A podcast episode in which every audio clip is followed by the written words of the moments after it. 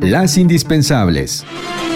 Muy buenos días en este 11 de diciembre de 2020. El gobernador del Banco de México, Alejandro Díaz de León, dijo que la reforma aprobada en el Senado de la República, que lo obliga a comprar dólares en efectivo, pone en riesgo la autonomía del Instituto Monetario. El funcionario llamó a iniciar un diálogo sobre el tema con legisladores de la Cámara de Diputados, donde aún tiene que ser discutido el proyecto que modifica la llamada ley del Banco de México. El Senado, con mayoría de Morena, aprobó una reforma de ley que encendió alarmas entre analistas y funcionarios del Banco de México, alertando sobre el peligro para las reservas internacionales y la vulneración de la autonomía del banco al forzarlo a tomar excedentes de dólares.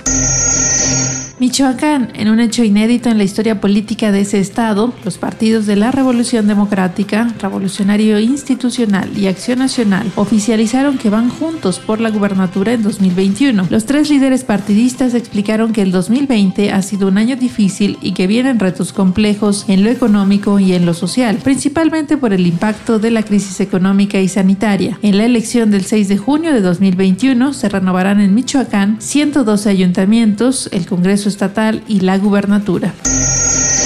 La Alianza Federalista exigió al subsecretario de Salud, Hugo López Gatel, que dé a conocer con claridad el proceso de compra, distribución y aplicación del plan de vacunación, así como establezca con exactitud cómo se ejecutará dicho plan. Vía Twitter, los gobernadores aliancistas aseguraron que las generalidades en el plan de vacunación producen inexactitud y falsas expectativas en tiempos en los que el pueblo requiere certidumbre. Y es que la vacuna Pfizer aún no ha sido autorizada por la De Medicamentos y Alimentos de Estados Unidos, pero en México, la Comisión Federal para la Protección contra Riesgos Sanitarios se apresta a otorgar este viernes el registro de uso de emergencia de la vacuna contra el COVID-19. Un avance informativo de Agencia Central de Noticias.